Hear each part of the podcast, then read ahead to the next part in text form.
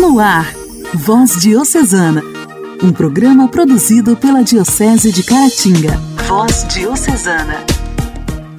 A paz de Cristo, amados ouvintes, estamos chegando em mais esta quarta-feira para te fazer companhia com o programa Voz Diocesana, produzido pela Diocese de Caratinga. Eu sou Janaíne Castro e é com imensa alegria que estou por aqui mais uma vez.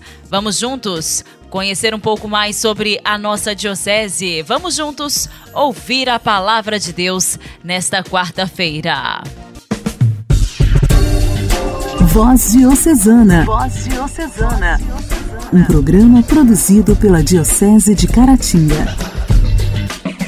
Hoje, dia de Santo Irmão Miguel Febres, educador e patrono dos pedagogos. Francisco foi seu nome de batismo. Alcançou os santos altares como Irmão Miguel, santo missionário entre a juventude nas escolas.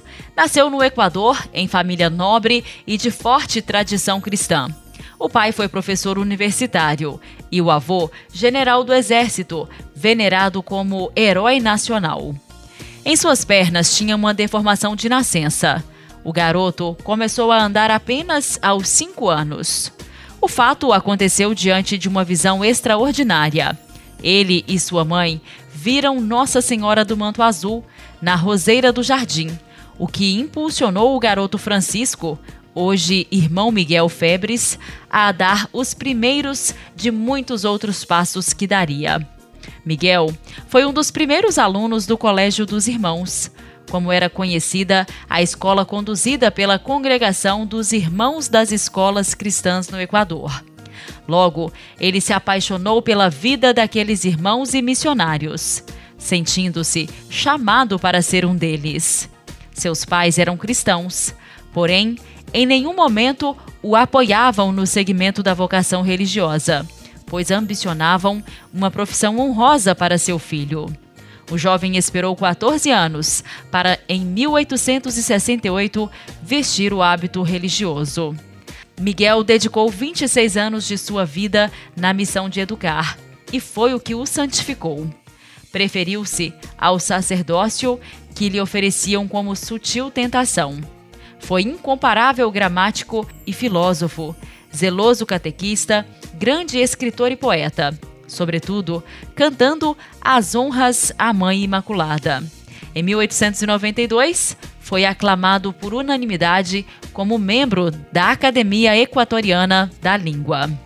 O primeiro religioso equatoriano da Congregação dos Irmãos, em 1907, trabalhou arduamente em textos escolares que dariam subsídios para toda a congregação.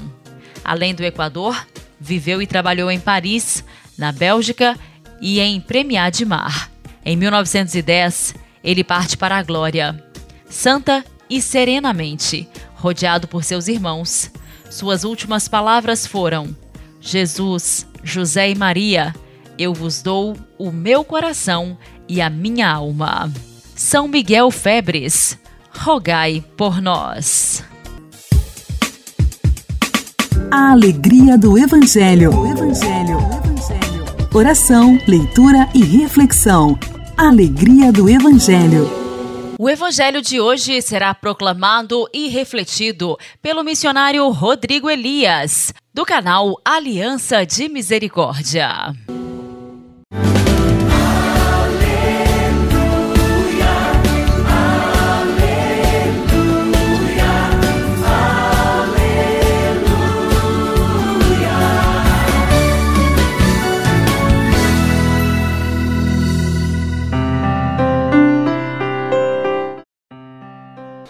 Evangelho de Jesus Cristo, narrado por São Marcos. Glória a vós, Senhor.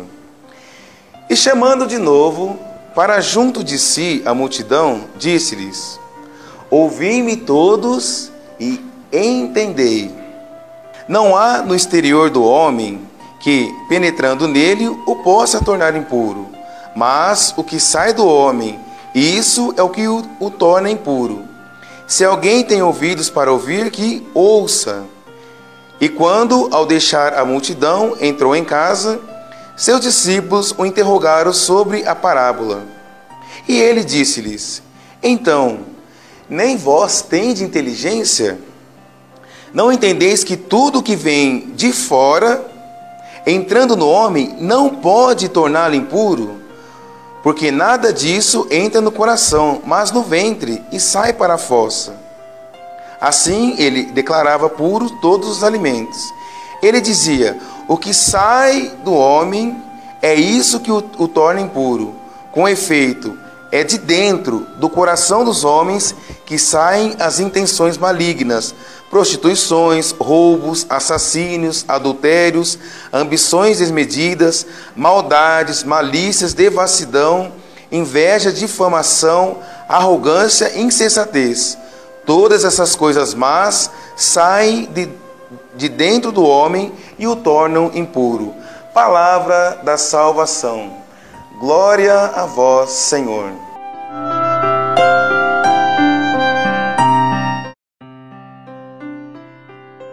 A palavra hoje é clara e objetiva para nós. Não é o que entra, irmãos, mas é o que sai de dentro de cada um de nós.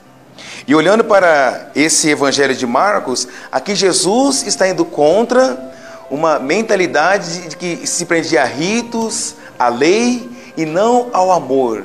E ele questiona: qual o que é que está saindo do meu e do seu coração? É a pergunta que hoje o Jesus faz para cada um de nós. Acredito que hoje o Senhor nos convida através dessa palavra a pureza de coração. Devemos pedir ao sagrado coração de Jesus, ó Senhor, coloca o teu coração em mim, arranca do meu peito esse coração de pedra, esse coração impuro, porque como diz a palavra, é do coração que saem as más intenções. E quantas pessoas hoje nós vemos assim na sociedade, porém nós, como cristãos, somos convidados a fazer a diferença nesse mundo de hoje. Como? Deixando que saia do nosso coração palavras de sabedoria, palavras que vai levantar as pessoas que estão caídas nesse mundo, já que saia do nosso coração boas intenções, ou seja, um modo concreto de cada um de nós poder viver essa palavra hoje é poder pensar em apenas uma pessoa seja na faculdade, seja em casa, seja no trabalho, no seu bairro, enfim, aonde você estiver. Traga hoje uma pessoa no seu coração e procure praticar com ela um ato de bondade, porque se sou fiel no pouco, Deus vai fazer crescer mais e mais esse amor que vem do próprio Espírito Santo de Deus que jorra através de cada um de nós. Vamos juntos ao encontro daqueles que precisam, porque muitas vezes somos pegos por tantas atitudes que vão como que manchando o nosso coração. Mas o Senhor diz: Meu filho, minha filha, você é capaz de viver com um coração puro. Por isso, vamos rezar nesse momento pedindo essa graça ao Espírito Santo de Deus. Espírito Santo de Deus, vem nesse momento sobre cada irmão, cada irmã que está ouvindo a palavra, que está rezando conosco.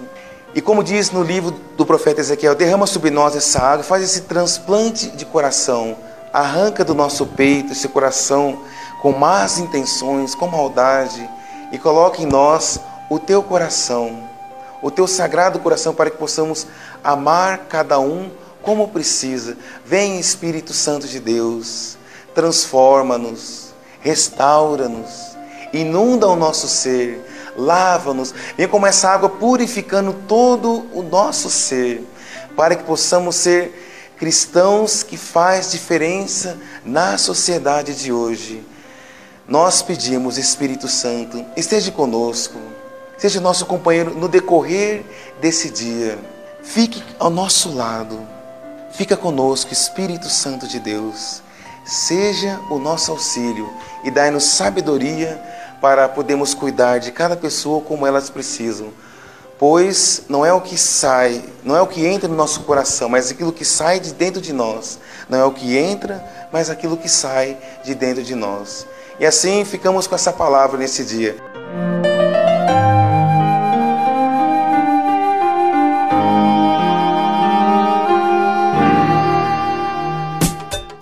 Diálogo Cristão.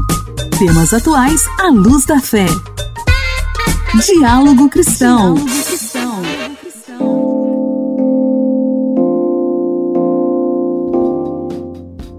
As aulas presenciais em escolas públicas começaram nesta segunda-feira, em boa parte do país.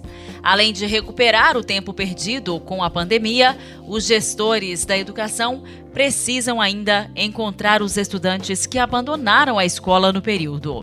Desde o início da crise sanitária, o projeto Busca Ativa Escolar identificou e rematriculou 80 mil crianças e adolescentes que estavam fora da sala de aula. A ação é uma parceria do Unicef, o Fundo das Nações Unidas para a Infância, com a União Nacional dos Dirigentes Municipais de Educação, a Undime. Estima-se que mais de 342 mil estudantes tenham abandonado as escolas no Brasil, principalmente no ensino médio, como destacou o presidente da Undime, Luiz Miguel Garcia. Eles saíram em função da pandemia, em função de perda de trabalho da família, dele ter conseguido, da necessidade dele ajudar na subsistência da família, o aluno acaba não voltando. E a gente percebe que ele vai aumentando, né, conforme vão aumentando os anos de escolaridade. E isso vai se acentuar de forma muito intensa no eh, ensino médio. É, realmente no ensino médio, é, aí o estrago é grande. Um dos estados que retomaram as aulas presenciais nesta segunda-feira foi o Mato Grosso onde existe a busca ativa por mais de 31 mil alunos. A secretária adjunta da Secretaria da Educação do Estado, Alcimária da Costa, ressaltou que, apesar de estarem matriculados em 2021, esses jovens não participaram das atividades no ano passado. Hoje nós estamos na busca ativa desses 31 mil estudantes para que a gente realmente atenda esses estudantes e caso os pais ainda estejam com os filhos sem matrícula, que busque as unidades escolares para esse atendimento, que as matrículas estão disponíveis. Para a oficial de educação do Unicef no Brasil, Júlia Ribeiro, essas primeiras semanas são fundamentais para se identificar os alunos que ainda estão fora da escola. É fundamental que as ações educativas sejam realizadas já agora, nesse início de ano, no sentido de trazer esses meninos e meninas de volta para a escola o quanto antes. A qualquer tempo de que eles sejam encontrados, eles têm o direito de ser matriculados e que haja uma organização do trabalho pedagógico para garantir a permanência desses meninos e meninas. O Unicef alerta ainda para a necessidade de reforçar a aprendizagem neste momento pois o fechamento das escolas na pandemia teria prejudicado o ensino. Um estudo do Banco Interamericano de Desenvolvimento, o BID, com pesquisadores da Universidade de Zurique, da Suíça, mostrou que os estudantes de São Paulo aprenderam nas aulas online apenas cerca de um terço do que teriam aprendido em aulas presenciais. Igreja, Igreja em Ação. Formação, CNBB, notícias, Vaticano, diocese, não paróquia, a minha Igreja fé. em Ação. Igreja em Ação. Aconteceu no dia 5 de janeiro, na paróquia Nossa Senhora da Penha, o encontro de formação de catequistas, com o tema Vocação e Espiritualidade do Catequista. O encontro foi assessorado pela irmã Valdinei e as postulantes Raquel Ferreira e Débora Ernestina. Foi um momento de renovar o amor e o entusiasmo pela missão de educar para a fé e o seguimento de Jesus Cristo. Hoje, no quadro Igreja em Ação, nós estamos recebendo a catequista Poliana da Silva. Ela participou deste encontro e vem falar um pouco para a gente. Olá, Poliana!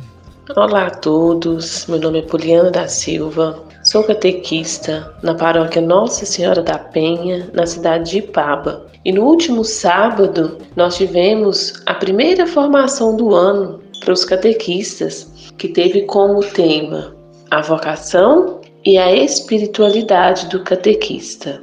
Um encontro que nos proporcionou, falando de uma forma geral, compreender melhor sobre essa vocação, compreender melhor sobre a espiritualidade do catequista. Foi um momento de troca, onde nós fomos instruídos, mas também fomos é, ouvidos. Então foi um momento de partilha, cada um com sua experiência, cada um com sua visão, e nesse momento de troca a gente pôde perceber como é importante essa missão, essa vocação do ser catequista, que vai muito além de nós estarmos ali falando para nossa turma, para o nosso catequizando, vai muito além disso, porque na verdade nós catequistas estamos dando seguimento ao reino de Jesus que nos foi deixado. Então foi um momento muito enriquecedor para a gente e muito necessário, inclusive para mim, para minha experiência enquanto catequista, foi muito é, motivador e a gente precisava disso para retomar as nossas atividades na catequese.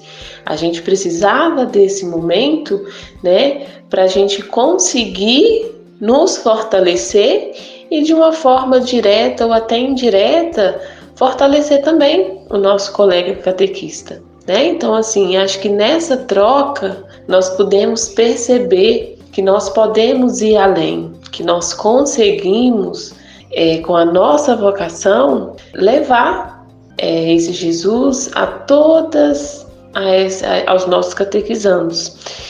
E mais que isso, o encontro nos proporcionou ter esse contato. Eu acredito que, falando por mim, mas também pelos relatos né, das, dos outros participantes, que foi um momento da gente ter um contato direto com o espiritual, algo que nos fortaleceu, algo que foi algo que avivou em nós a essência da nossa missão, a essência da nossa espiritualidade. E eu acho que a partir desse encontro, a partir dessa experiência que a gente pôde vivenciar, eu acredito sim que a gente pode e a gente consegue trabalhar com nossas crianças, adolescentes, jovens e adultos, levando para eles o verdadeiro significado desse reino de Jesus e contribuindo para que eles consigam também reconhecer a sua vocação e que a gente consegue também despertar neles para essa espiritualidade tão necessária para nós enquanto cristão. Então foi um momento único e muito necessário, muito enriquecedor para nossa vida enquanto catequista e para nossa vida de uma forma geral, inclusive para minha. Abraço para todos.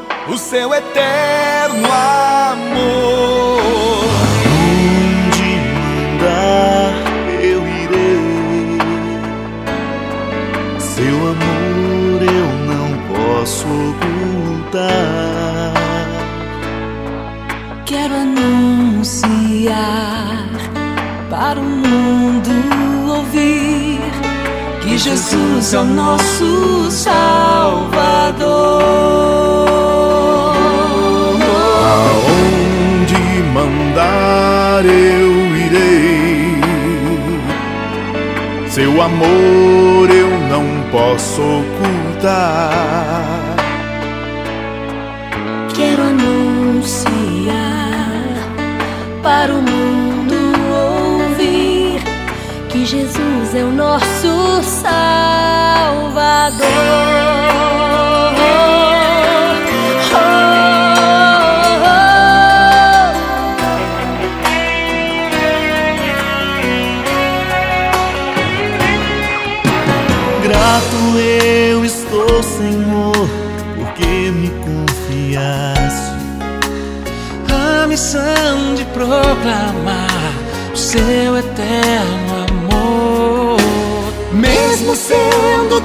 Pequeno, me desse autoridade.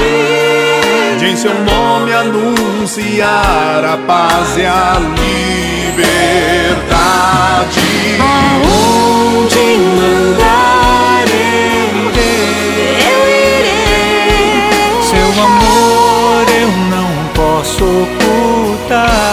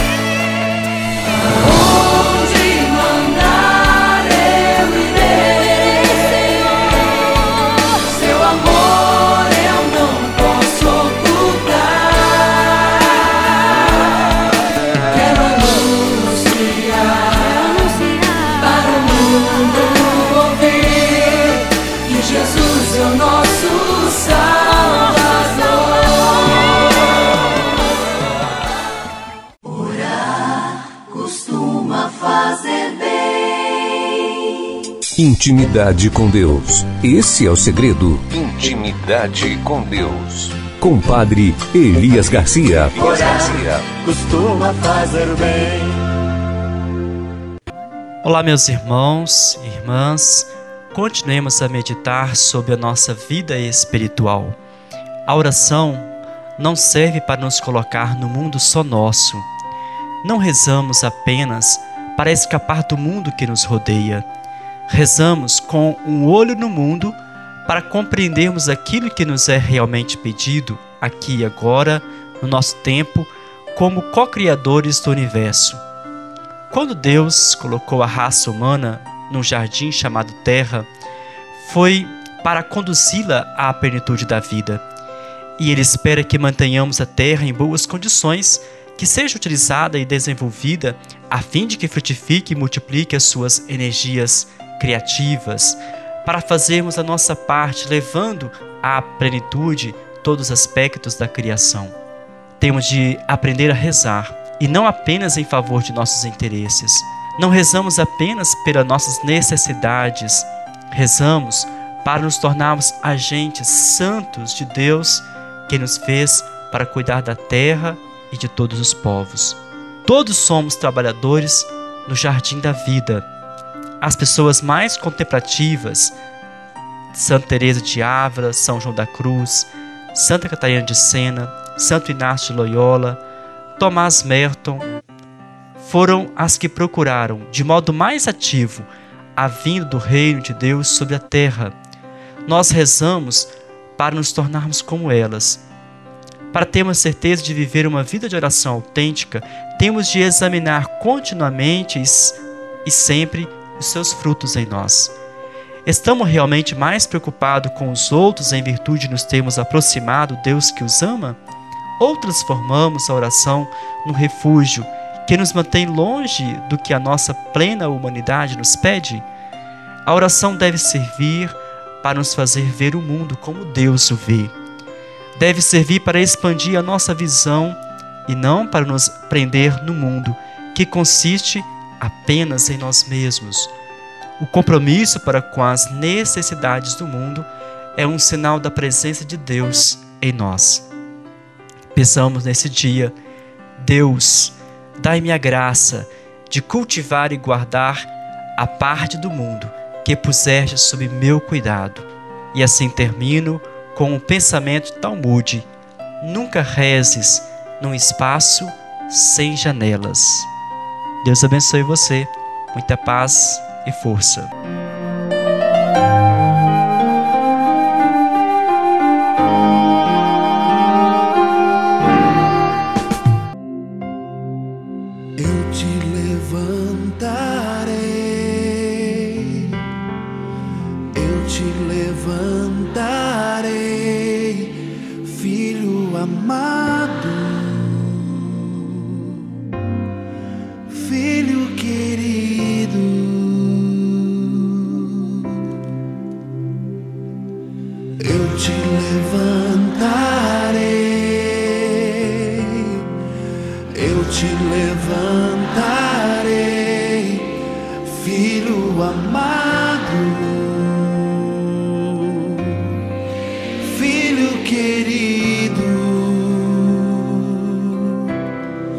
Restituirei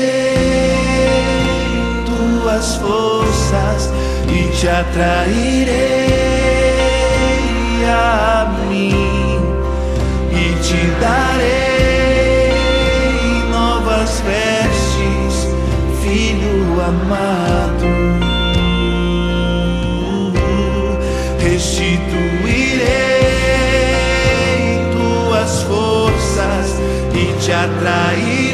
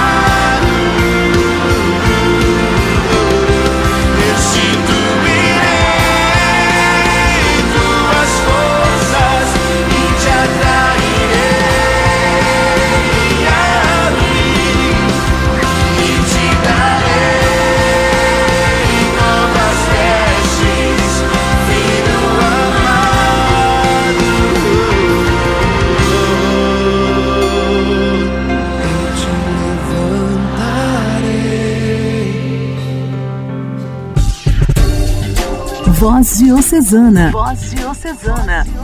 Um programa produzido pela Diocese de Caratinga.